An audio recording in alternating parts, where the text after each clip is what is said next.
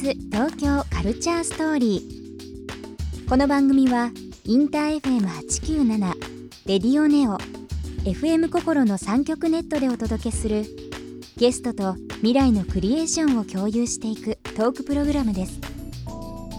案内役はビームスコミュニケーションディレクターの土井博。今週のゲストはサロンを持たずに国内だけでなくアメリカを中心に海外でも活躍しているネイルアーティストでアートディレクターの花代さんですビームス東京カルチャーストーリー今夜もスタートです Beams. Beams. Beams Tokyo Culture Story. Beams Tokyo Culture Story. This program is brought to you by Beams. Beams. ありとあらゆるものをミックスして自分たちらしく楽しむ。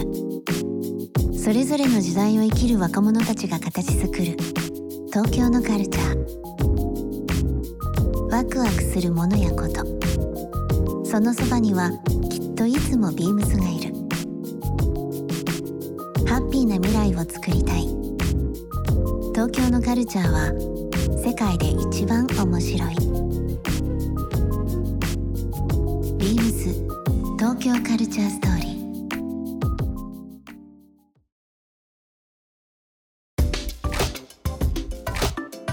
さあ、えー今日もゲストをお招きしております、えー早速ですがご紹介をさせていただきます。ネイルアーティストアートディレクターの花代さんです。こんにちはこんばんは。こんばんは。ネイルアーティスト、アートディレクターしてます花代と申します。今日はよろしくお願いします。よろしくお願いしますあのー花代さんといつも、あのービームスといろんなことさせていただいてますけども、2015年になるんですけどはい。レイビームスというあの、まあ、レベルから誕生したオリジナルブランドで RBS、えーこちらのルックブックに参加していただいたという、はいあのご縁もありましてありがとうございました。ちょっと懐かしいですね。ちょっとね懐かしいです。ね懐かしいですねうん今日 RBS の洋服あ全身着て全身。ありがとうございます。本当にでも着ていただいてますよね。はいうんすごくあのありがたくて洋服好きですか？大好きです。大好きですか？うんあのですねはい毎週月曜日お越しいただいたゲストにはい。勝手になんですけど私の方からお。ギフトをですねごな用意んとしております、えー僕選んできましたの何で、ちょっと目の前で申し訳ないですけどありがとうございます。わーい。ありがとうございます。い洋服好きな人に洋服をあげるのって迷うので小物にしようかなとかねいろいろ考えたんですけど、え。あえてここで何何？ーっと洋服にしてます私が欲しかったやつだ。これねマチュアリーっていうレベルで。あの今シーズンになからってるんですよ。新しく出た、マチュアリーっていう今年の秋から、あのースタートしたブランドでまあ、モードとトトラディショナルというのをテーマになんですけども一つ言葉をモードトラットというものを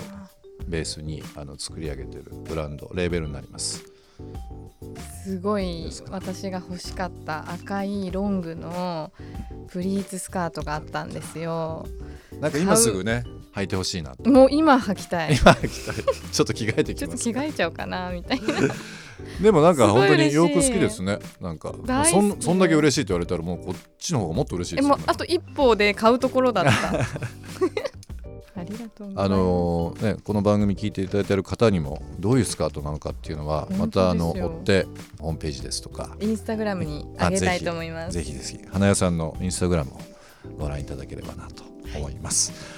まあさて今週1週間いろんな角度で花屋さんのお話を聞こうと思っております。そんな月曜日、えっと初回なんですけども改めてなんですがはい。ネイルアートとはという部分を伺いたいなと思っております。はい。あのーまあ花代さんのネイルアートっていうのは本当にまあインスタグラムももちろんそうですし皆さん多分リスナーの方も情熱大陸でやはりね、うん。花代さんすごくこう日々のね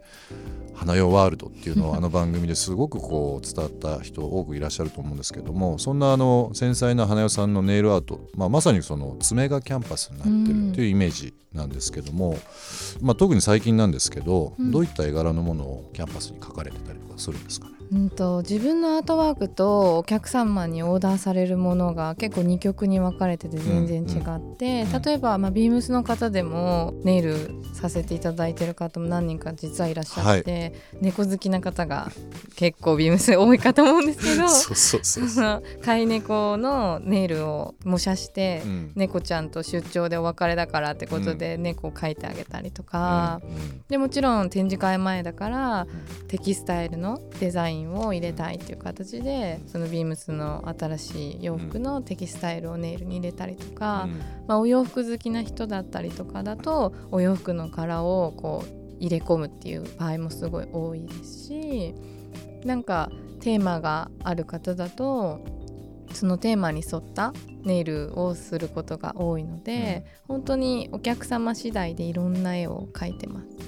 なんかその僕自身の感想なんですけど、うん。やっぱりまあ男性まああのそんなネイルしないと思うんですよね。うんうんうん。なのでそのネイルサロンとかそのネイルアートとかっていうものに対して、うん。その生活からちょっと遠い存在ではあると思うんですよ。なので最初その花代さんのことを知ったりだとか、うん。テレビの番組見させてもらったりだとか、実際にそのスタッフとかね周りの友達とかが花代さんにやってもらったっていうのを見ると、うんうん勝手なイメージなんですけど今までのネイルとかっていうのは、うん。なんかこう女性らしさをキラキラキラキラ。女性らしさを表現したりこの指先に閉じ込めるようなうん。イメージだったんですけど、あのまあ、僕も結構アートとか好きなんですけど、まさにそのネイルアーティストもう一つのその、まあ、肩書きでもアートディレクター、うん。そのアートディレクションアートディレクターである花代さんっていう部分の目線で見る見て、うん。そのインスタグラムとかものすごくやっぱ面白いなと思っていて、うん嬉しい。本当にねなんか一つのその美術館とかね、いろんな個展で花代というアーティストの作品を見るような形っていうのがすごく面白いのであのうん常日頃インスタグラムうん。も嬉しいありがとうございます。拝見してます。でもネイルがもし自分の職業じゃなければなんかタトゥーアーティストでもいいなって思ってたぐらいそのぐらいの気合い入れて絵をいつも描いてます。最初にこの肩書きにしようと思ったもちろんそのネイルという部分でのお仕事はあったんですけど、うん。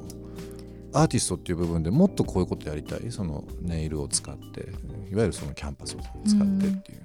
昔と今って何か変化ってありますか？前は生きることにこう一生懸命すぎて後ろ見ずに走り続けてるっていう感じだったんですけどだんだんいろんな人と出会うことによって残るものを作っていきたいっていう気持ちが生まれていて、まあ、アーティストの絵とかって売れる人もいれば死んでから売れる人もいるじゃないですか。そういう感じで残るものが作れれば別に今有名になれなくても死んでから有名になれてもいいなって思って、まあ、アーティストとして生きていけるようにネイルだけじゃなくてアートもやりたいからネイルアーティストっていう形でネイリストをこう卒業した感じだったんですよね。な。るほど。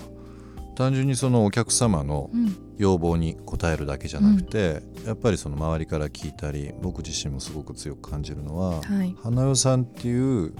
その、まあ、手仕事というか、はい。感性をネイルというものを通じて、うん。お客様にその提案をしてるというか、うんうん赤くしてくださいこういうふうにしてくださいっていうだけではなくて、やっぱりそういう花代さんの考えるものをここにその命を宿りって、宿りたいと雇ってほしいみたいな気持ちがやっぱり多いのかなと思うと、なんかごめんなさい僕今までネイルネイルって思ってたものが一気にやっぱ概念がね変わってきましたね、面白いですね。でもなんかカウンセリングしてるような感覚で接客はアーティストをちょっと殺して、その人の心を癒すっていうことも考えながらやっぱり仕事してるかもしれないですね。なる。ほど。みんなストレス多いですからね でも手って本当に実はよく見る部分なので、うん。塗ってるのと塗ってないのとだと、うん。例えば暗い時に明るい色を乗っけたらその1ヶ月つけてる間が明るい気持ちになったりとかちょっとしたことがすごい大きなことに変わってくんですよね。うんうんうん。えっと、まだまだあの話は尽きないですけども、はい。えーここで、え1曲いかせていただきます。はい。今日はですね、えっと、月曜日、あの花屋さんに曲を選んできていただきました。曲の紹介お願いしてもよろしいですか？はいえーと、私のアメリカの友達のネイルアーティストナタリーという子から教えてもらった「はい、ポロパン」という、えー、歌手で「ドロシー」という曲こうネイルサロンで聴いてるとウキウキする感じの曲に選ばせていただきました明日も引き続き花代さんにはお付き合いいただきたいと思います。明日もよろしくお願いします。よろしくお願いします。ビームス東京カルチャーストーリー。番組では皆様からのメッセージをお待ちしています。メールアドレスは beams897 アットマークインター FM.jp ツイッターはハッシュタグ beams897 ハッシュタグ beams 東京カルチャーストーリーをつけてつぶやいてください。ビームス東京カルチャーストーリー。明日もお楽しみに。ビームス。ビームスメンズプレス松下圭です。小中高と野球をやっていました。今はビームスの野球チームに所属しています。ファッションに目覚めたのは単純に異性にモテたいかっこよくなりたいおしゃれになりたいと思い雑誌を買ったりビームスに行って研究しました。何事もとことんやる性格がプレスの仕事にも役立っています。みんなで協力して一つの目標に向かうビームスのみんなの楽しげな雰囲気が僕は大好きです。お客様にビームスの魅力が伝わるように意識しながら常に情報を発信していきます。ビームス東京カルチャーストーリー Beams Tokyo Culture Story. This program was brought to you by Beams